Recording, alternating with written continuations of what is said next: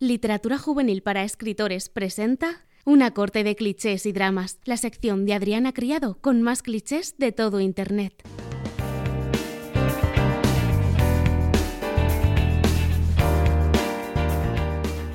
Hola, mi drama queen. Sí, ese va a ser vuestro nombre, porque fue el que ganó en la encuesta de Instagram que os hice para saber cómo queríais que os llamase.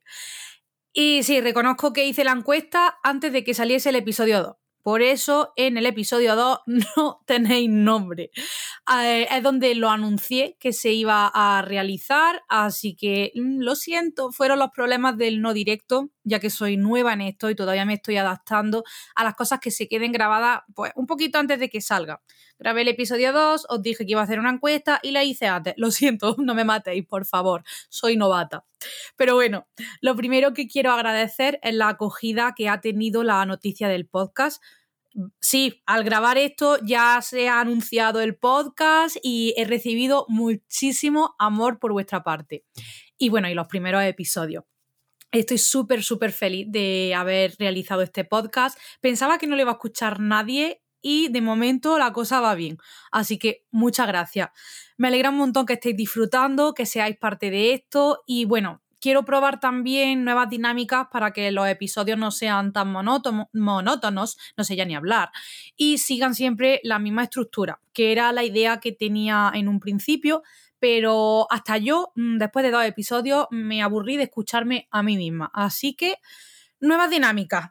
Así que por eso os traigo este episodio número 3 llamado Personajes perfectos versus personajes imperfectos, con una invitada muy, muy especial y la mayoría adivinasteis cuando subí eh, a la historia de Instagram y la cajita de preguntas. Eh, para que me dijeseis qué preguntas queríais hacerle, eh, qué queríais saber y tal, pues adivinasteis qué autora era. Es una autora mamarracha que escribe un más 18 impecable. Sus personajes son divertidos y sus libros aún más. Si no habíais adivinado quién era, yo creo que ya sí. Sí, estoy hablando de Miriam M. Hardy, autora de Cómo no enamorarse, Tres no son multitud, El perdedor y algunos más. Bueno, Miriam, que sepas que eres mi conejillo de India, porque esta es la primera vez que traigo invitada al podcast. No tengo ni idea de cómo va a salir, pero yo confío en nosotras y nos vamos a echar una risa. Así que nada, bienvenida al podcast Una corte de cliché y drama, que es un placer tenerte aquí. Muchísimas gracias, Adriana, que me acuerdo de tu nombre. Ahora sí que me acuerdo de tu nombre. No, muchísimas, muchísimas gracias y va a salir bien. O sea, al final es hablar sobre cosas que a las dos nos encantan, eh, de las que da igual que sepamos o no, porque nos gusta hablar y, ya está, nos vamos a reír. Bueno, lo de que se acuerda de mi nombre es porque para quien no las conozca a Miriam, esta señora tiene serios problemas para recordar los nombres de la gente. Eh, hablamos un montón, me tiene guardada correctamente con mi nombre y un día en una firma le dije de broma, eh, Miriam, ¿te acordarás de mi nombre? Y dice, sí, a, a, y yo, vale. Creo que te llamé Alejandra, pero con la cabeza muy alta. O sea, sí. muy digna. En plan, por supuesto que me acuerdo de tu nombre, Alejandra. O sea, en fin, en mi línea, por lo menos, eh, hacerte la A. Por lo menos. Te podría haber llamado Eustaquia y quedarme tan ancha. Así, eso es para quien no conozca a Miriam, pues ya la conoces, este tipo de persona. De persona desastre, sí. y bueno, yo te he traído porque eres la reina para mí del mamarracheo, lo siento, no tiene otro nombre en mi cabeza. Eso es y, sí, y este episodio pues se va a convertir un poquito en esto. Eh, yo me he reído muchísimo con todos tus libros, eh, mm, he llorado, pero de la risa. He disfrutado la escena más 18 porque tienes un equilibrio eh, entre el romance, la escena más 18, mm, fantástico. Y bueno, yo querría hacerte muchas preguntas, pero esto no es una entrevista. Así que lo que vamos a hacer es hablar. Y vamos a hablar del tema del podcast, que es eh, personajes imperfectos versus personajes perfectos, porque para mí te cargas la idea de lo que han sido toda la vida los, personajes perfectos, especialmente en El Perdedor. O sea, yo. es que ese libro, eh, madre mía, sobre todo, sobre todo el protagonista. Pero A ver, a mí es que me pasa una cosa y no sé si es algo extendido o simplemente soy yo que, que, soy, bueno, que funciono a otra longitud de onda. Y es que a mí los personajes perfectos en cualquier tipo de ficción de hecho en la realidad también, me aburren muchísimo. O sea, a mí me presentas a un personaje que no tiene mácula, es que me da igual que sea el protagonista, que sea secundario, que no me importa. O sea, para mí son los villanos. ¿Qué, qué, te pasa? O sea, ¿qué, ¿Qué clase de construcción tienes para no tener defectos, para estar siempre contento, para no dar una mala respuesta, para no para no envidiar absolutamente nada. No sé, me aburren muchísimo y además, a mí lo que más me gusta en, una historia, da igual del tipo que sea, o sea, da igual que sea de romántica, contemporánea, no me importa, es que los personajes evolucionen. O sea, que no empiecen en el mismo punto en el que van a acabar después. Y esto, si tu personaje es perfecto, es imposible, a menos que construyas un arco de villano, en cuyo caso yo estoy dentro. Pero si no es así, ¿Cómo, va a evolucionar si tu personaje es un cacho de pan desde el minuto cero, ¿no? Si no tiene ningún defecto. Y además, no sé si te pasa lo mismo, pero yo no soy una persona perfecta, entonces no soy capaz de empatizar con alguien que técnicamente es perfecto. Es como, es que yo no soy. O sea, no, no soy así. Eso es justo lo que me gusta de tus libros, eh, eh, el leerlo y decir, madre mía, qué personaje más tonto podría ser yo. es que eso es lo divertido, estar leyendo el libro diciendo, pero ¿cómo se le ocurre decir tremenda estupidez que podría haber salido de mi boca.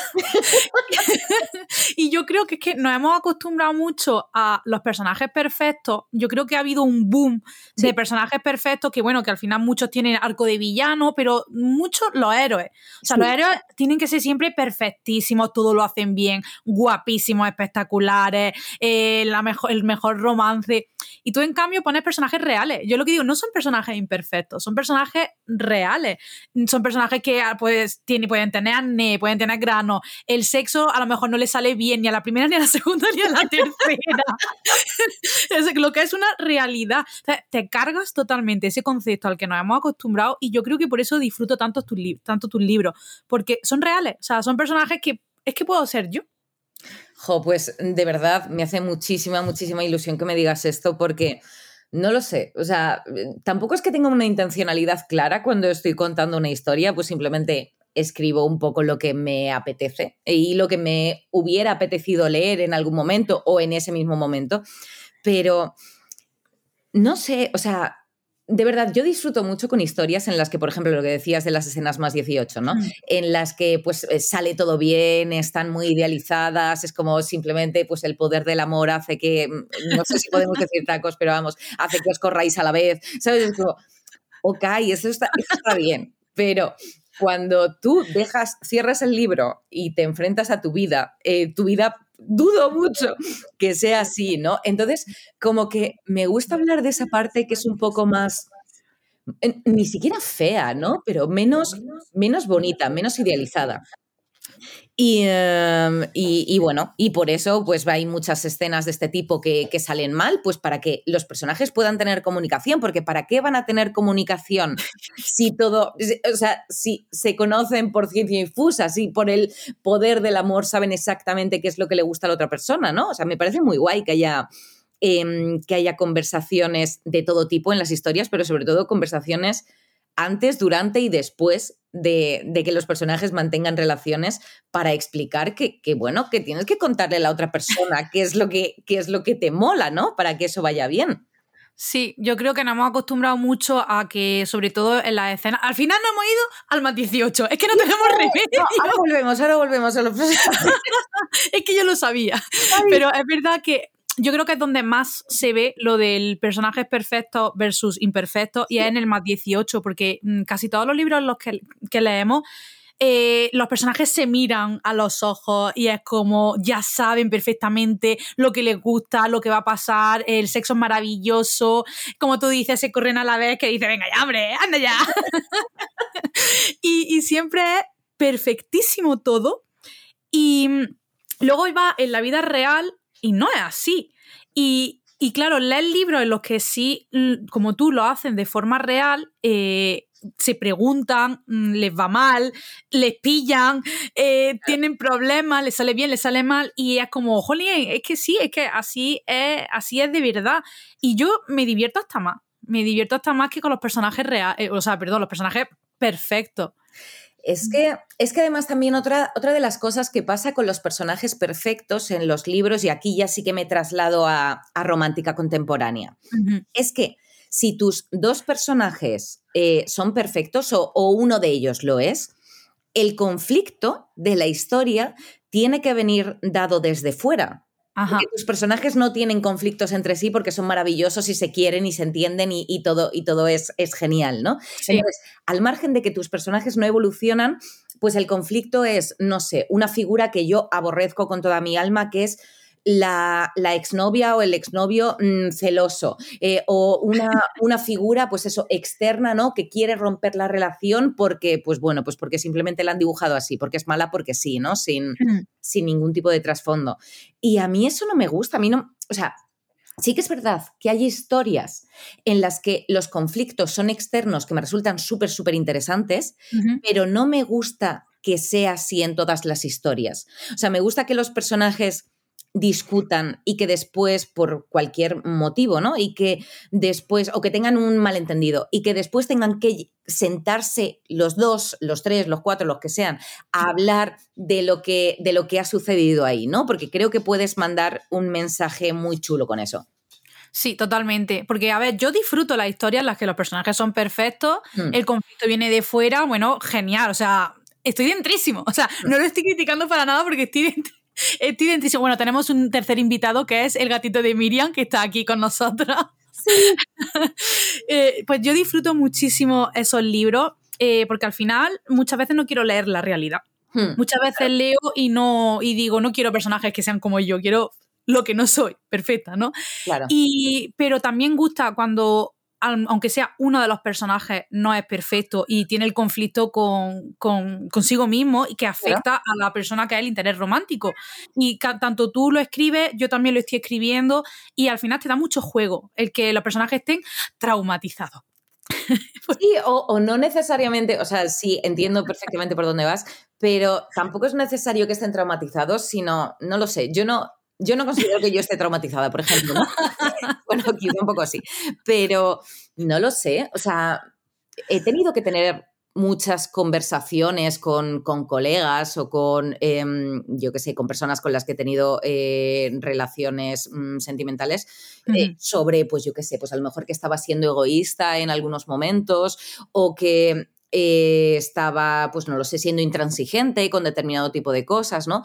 Entonces, ese no lo sé, es, de nuevo un poco lo que decíamos antes, ¿no? Que a mí esos temas me resultan muchísimo más interesantes que eh, casi la parte romántica y que me parecen una parte muy importante de la, de la romántica, ¿no? O sea, no solo es, oh, te veo, te conozco y, te quiero y, y ya está y todo nos va bien, sino también te intento entender y entre las partes que sean llegamos a un punto común con, esfuerzo, ¿no? Que es una cosa de las relaciones, tanto de amistad como sentimentales, que me parece muy importante y muy bonita.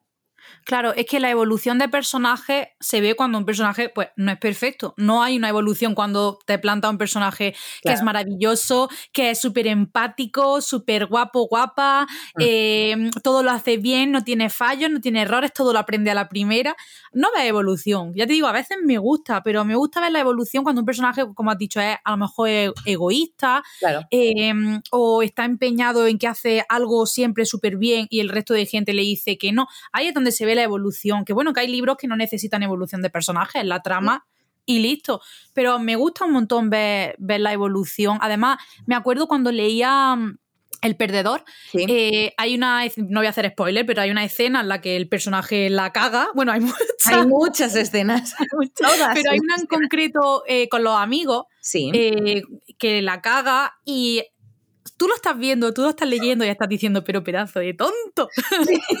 están cabreados contigo por lo que ha hecho y el personaje no se da cuenta. Y eso también me parece muy chulo y real. O sea, están enfadados contigo por algo, no te das cuenta hasta que llega el momento de decir, ah, es que soy un payaso. Claro.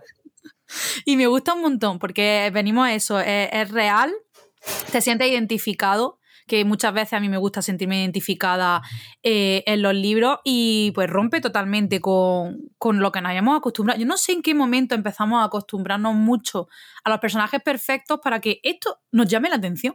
Es que, a ver, yo creo que hubo un, hubo un tiempo, al menos eran los libros que, yo leía más, ¿no? Sí. Pues como entre 2009, 2016, em, que la mayoría de las historias eran, pues bueno, pues tirando a, tirando problemáticas. sí, sí, sí, sí, totalmente. En plan, estoy roto por dentro, nena, no te puto. Maravilloso desastre, El chico malo, eh, eh, Bad Boys Girl, todos esos libros son el chico malo, rotísimo, destrozado y la chica que lo salva. efectivamente, ¿no? Entonces, yo creo que en contraposición eh, y como movimiento me parece maravilloso, empezaron a salir un montón de historias en las que eh, las personas, pues bueno, pues no eran tremendos trozos de mierda, sobre todo los protagonistas masculinos, porque yo creo que esto va un poco, un poco más enfocado a, ellos.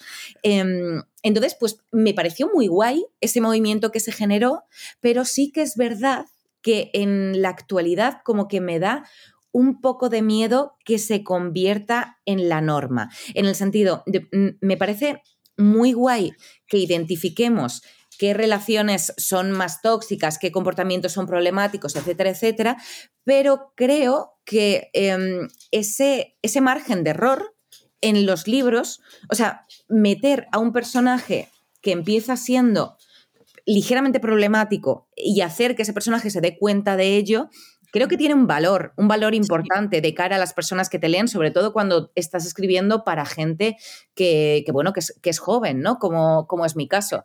Entonces, claro, estás planteando de primeras un personaje que no está haciendo las cosas bien, pero luego estás enseñando que sí que se puede hacer y que esas reflexiones no, no vienen únicamente por, ah, bueno, es que me he enamorado y cambio mi personalidad. No, no, sino que tú has hecho una reflexión eh, sobre por qué está mal lo que estás haciendo. Estás, hay consecuencias para los actos que tú tienes, ¿no? Entonces, me preocupa como escritora no poder hacer esto porque, pues bueno, pues porque todo tienda hacia, hacia la perfección, pero bueno, de momento sí que lo, sí que lo estoy haciendo y, va bien la cosa. va bien, va bien.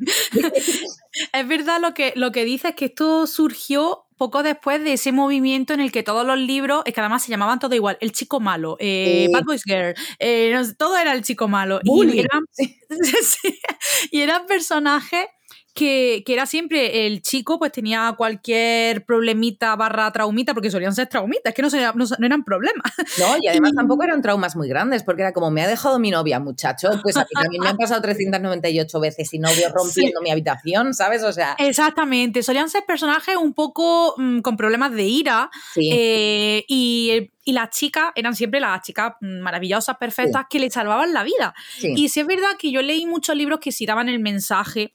De que, que, no es ella la que tiene que salvarle, pero la mayoría tenían ese mensaje de si eres un chico que tiene problemas y eres violento y tal, ya va a venir una chica que te tranquilice.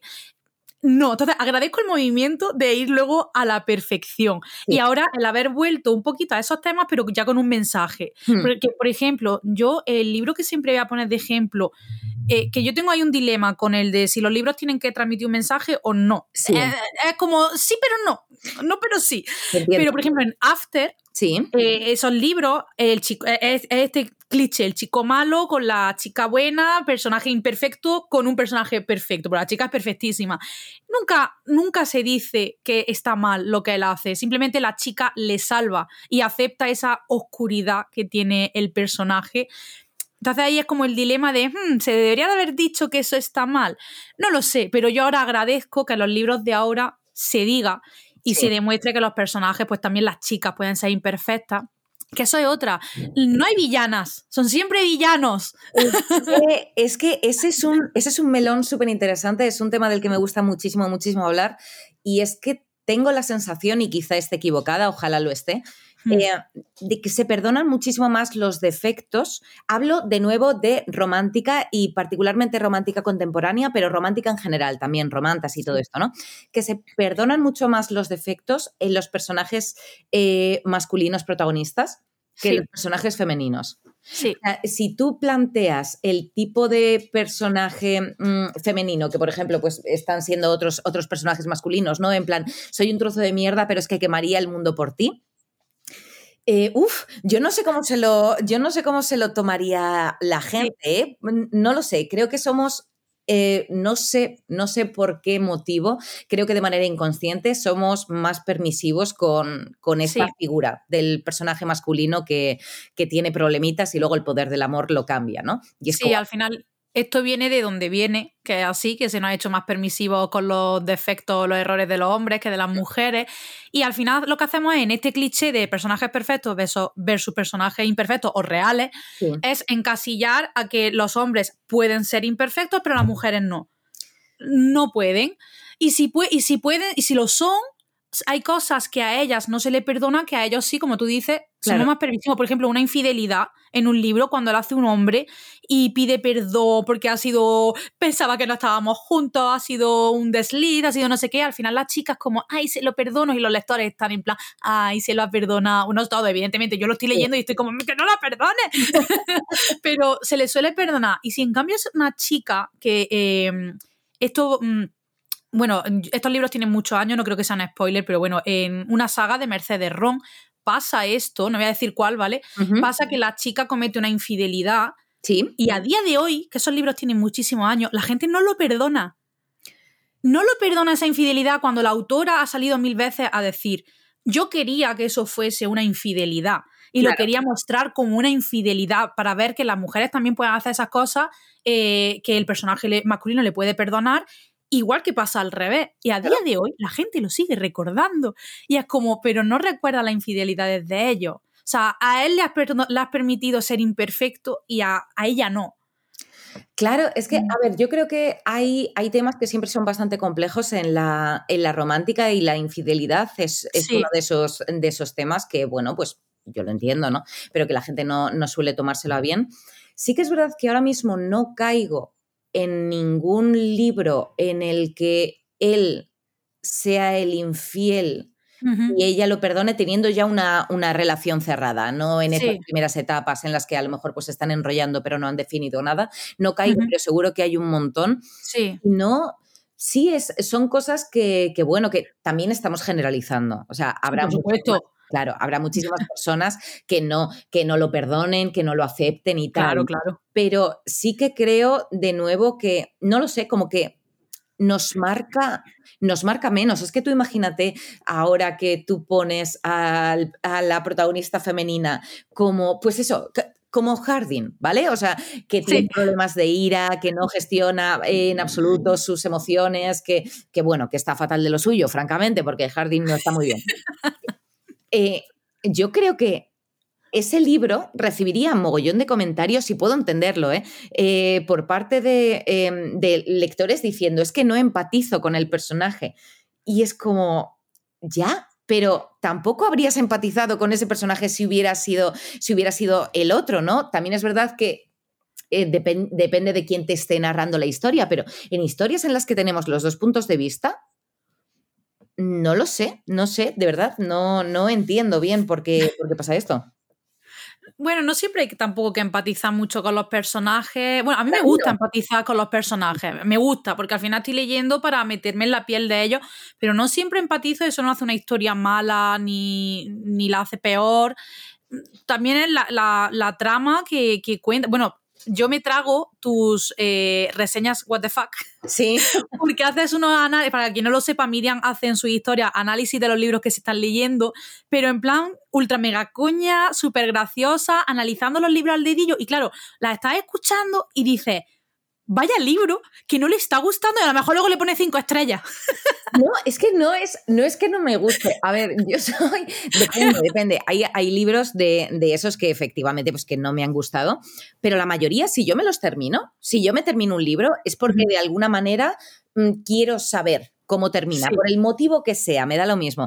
Y hay libros que quizá no disfruto tanto como, yo qué sé, pues me leo, por ejemplo, un libro de eh, Lig Bardugo que me gusta un montón. E igual, pues no hago una reseña de este tipo porque es un libro que me está gustando un montón y no tengo, no tengo nada que decir al respecto más allá de guau, qué pasada, ¿no? Pero es que no todos, yo considero que no todos los libros te tienen por qué gustar de la misma manera. O sea que no puedes comparar. Yo me estoy leyendo ahora uno, por ejemplo, que se llama Turbulencias. Yo no puedo comparar Turbulencias con Seis de Cuervos, porque son dos cosas completamente distintas de las que yo espero algo diferente. Entonces, yo de turbulencias espero pasármelo bien, reírme y unos personajes concretos, y si lo obtengo, me parece que el libro me ha dado lo que, lo que yo pedía, entonces que es, que es, que es maravilloso, ¿no? Em, y todo esto venía a razón de algo a, que, el podcast nos hemos ido por donde nos ha dado la gana, lo sentimos a quien venga solo, por el personaje perfecto versus personajes reales, lo sentimos, pero esto es así. Sí, o sea, lo siento, lo siento muchísimo. No, pero a mí me gusta mucho la dinámica que estamos teniendo porque hemos sacado de un cliché, hemos sacado otro y estamos Mm, dando nuestra opinión respecto a esto. Y yo estoy pensando en cosas que no había pensado hasta ahora. O sea, me gusta mucho por dónde está yendo el podcast. Espero que a las oyentes también, la verdad. Sí, a veces ah, vale, ya me acuerdo.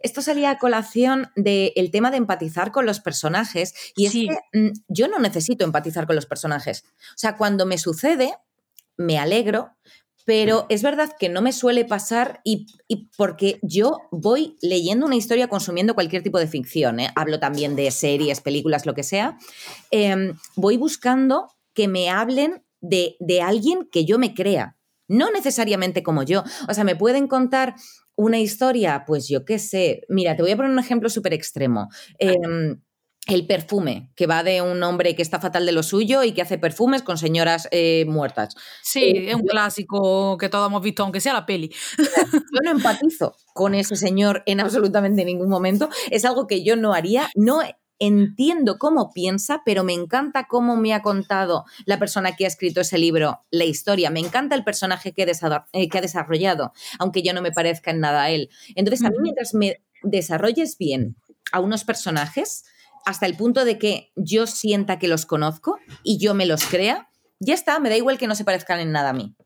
Sí, ahí ya toda la razón. no, no lo había pensado de esa manera. A veces no necesitas empatizar con el personaje, sino con la historia, creértela. justo. Mm, Claro, y que te guste la historia y ahí no estás pensando ni si los personajes son perfectos o no lo son, eh, ni en las motivaciones, ni en lo que, en si se tienen que redimir, ¿no? Porque tú estás dentrísimo de la historia diciendo, a ver, a ver qué va a pasar. Claro. Pero creo que también son momentos muy puntuales ahí porque al final...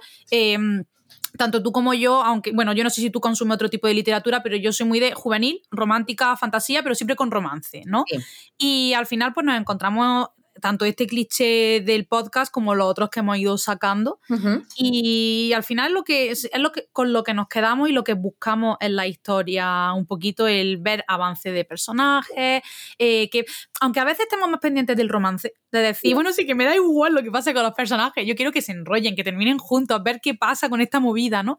Pero al final yo creo que nos hemos vuelto un poquito exigentes eh, por el tema del cliché antiguo del chico malo, ahora los personajes perfectos. Nos hemos vuelto un poquito exigentes en que sean más reales. O sea, antes no se buscaban y ahora sí. Entonces, me gusta. A ver, es que yo creo que también nos volvemos exigentes conforme eh, leemos más. O sea, yo recuerdo cuando yo empecé a leer libros de, de, romántica, pues a lo mejor, pues con 14, 15 años, me tragaba cualquier cosa y disfrutaba cualquier cosa porque todo era una novedad. Ahora que tengo 36 y que me he leído 398 millones, pues ya hay veces que disfrutas de algo que te has leído 40 veces, de verdad, y, lo disfruto genuinamente. Digo, esta historia sé perfectamente todos los puntos por los que va a pasar y, y me encanta, ¿no? Pero sí que es verdad que por lo general buscas algo más. Entonces, ese algo puede ser un detalle muy, muy pequeño, que el contexto de la historia sea distinto, que el personaje se salga un poco de lo habitual, que el lenguaje sea X. O sea, son, no tiene que variar muchísimo, pero, pero sí tener un algo para que no sientas que es la misma historia que ya te has leído 30 veces, ¿no? Entonces eso conseguir eso mediante personajes imperfectos casi que es lo más sencillo, porque al final las, las situaciones, pues por ejemplo, Compañeros de piso, ¿cuántas historias hay sobre compañeros de piso? 300. O sobre eh, compañeros de clase que se llevan mal, pues 400.000. O sea, pero si tú haces que esos personajes tengan un, una, una, pequeña, les das una pequeña vuelta de tuerca, eh, pues conviertes una historia que ya has leído en, en algo pues curioso. Sí, totalmente, nuevo, porque siempre decimos, todo está escrito, todo está inventado, pero es la forma de contarlo hmm. como hace que tengan una novela 100% nueva, porque ya todos los problemas lo hemos tratado en los libros, eh, mm, en las historias en las que los personajes son perfectos. Puedes cambiar la historia, pero al final un poquito se vuelve plana porque los personajes no tienen evolución. En cambio, cuando les pones que son personajes reales, su evolución existe, ya sea por un problema, por otro. Entonces eso mm, me gusta el hecho de que hemos vuelto un poquito a eso, a tener personajes ya más reales que creo que se había perdido, cada vez más común. También es verdad que las autoras nacionales eh, lo estamos trabajando muchísimo, eh, los personajes reales, y como se está dando más oportunidad ahora, tenemos acceso a, más libros con, con personajes reales e imperfectos. Y mm, bueno, yo creo que hemos tratado un poquito ya lo que es el cliché a fondo, que hay poco más que añadir, no sé si que tú quieras añadir algo. No, eh, no, se me, no se me ocurre nada porque además, no, no, nada. Vale, pues te voy a hacer una pregunta que te tendría que haber hecho antes del podcast para que la trajeses preparada, pero soy esa clase de persona. Qué miedo. Y te quería, a ver, no una pregunta mala, eh, es muy sencilla, pero a lo mejor tienes que pensarla.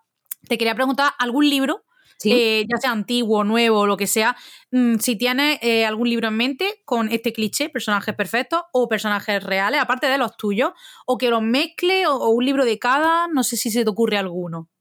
Pues, a ver, a mí se, mm, mm, de personajes imperfectos eh, se, me ocurren, se me ocurren varios porque al final los libros que más me gustan normalmente son por, porque tienen este tipo de personajes, pero Dentro de la romántica contemporánea, a mí hay un libro que me gusta muchísimo y que he hablado de él 100 millones de veces. Maldito Romeo, ¿verdad? que lo tengo pendiente por tu culpa. Me va a encantar.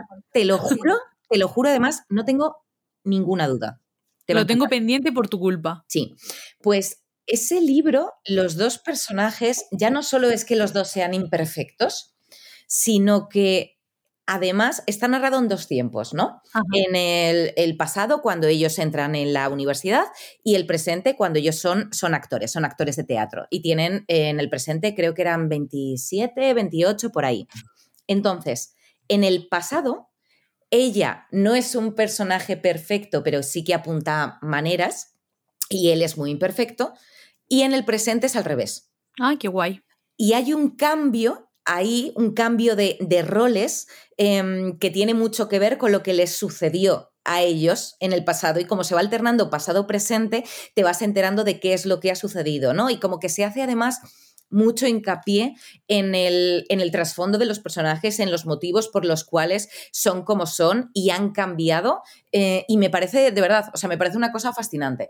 Y luego, con respecto a libros con, con personajes perfectos en los que los conflictos vienen dados de fuera, pues yo qué sé, por ejemplo, los de mm, la hipótesis del amor o la química del amor, eh, pues son personajes que no lo sé. O sea, la, eh, la, única, el único fallo que pueden tener los personajes femeninos en esos, en esos dos libros es que ellas son un poco torpes.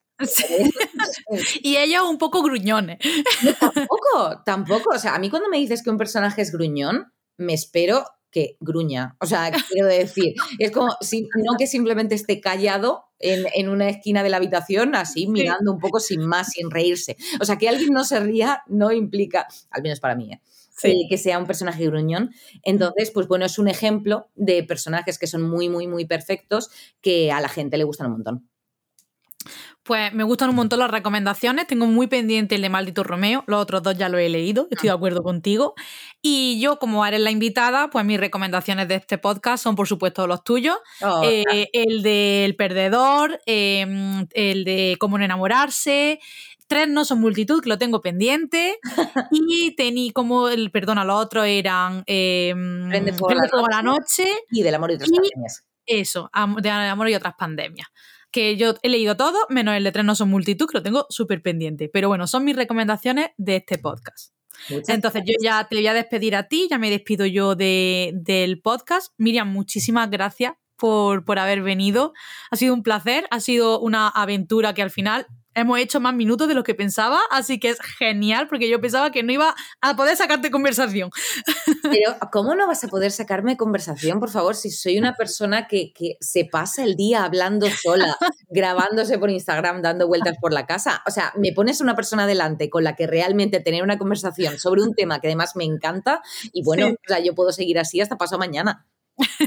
pues muchas gracias de verdad por, haber venido, me ha hecho mucha ilusión y espero que a todo el mundo le, le, haya gustado tu intervención, esta dinámica, que como sabéis va a ser una dinámica nueva, voy a traer un par de invitadas eh, cada X tiempo, así que nada, muchísimas gracias Miriam y muchísimas gracias a todas las oyentes de Una Corte de Cliché y Drama. Muchas gracias a ti de verdad por haberme invitado y bueno, espero que a la gente le guste el podcast. Bueno, ya me he despedido de Miriam. Quería agradeceros otra vez a todas las personas que estáis escuchando el podcast por la acogida, por estar aquí. Eh, recordaros que podéis compartirlo en redes sociales y que podéis seguirnos tanto a Literatura Juvenil para Escritores, que es quien está haciendo posible este podcast, como a mí, Adriana Criado. Mis redes sociales son Adriana Criado X. Eh, podéis seguirnos, podéis decirnos qué os está pareciendo el podcast, dejarnos comentarios porque lo tenéis disponible tanto eh, cada episodio en YouTube como en Spotify, como en iBox y en varias plataformas. Y nada, de verdad, muchas gracias por el apoyo. Agradezco de verdad que hayáis quedado hasta el final y nos vemos en próximos episodios. Y recordad que en mi Instagram siempre pongo encuestas para que me echéis una mano para decidir el tema del siguiente episodio o incluso para la invitada. Así que nada, ya espero un poquito de feedback. Muchísimas gracias de nuevo, un besito.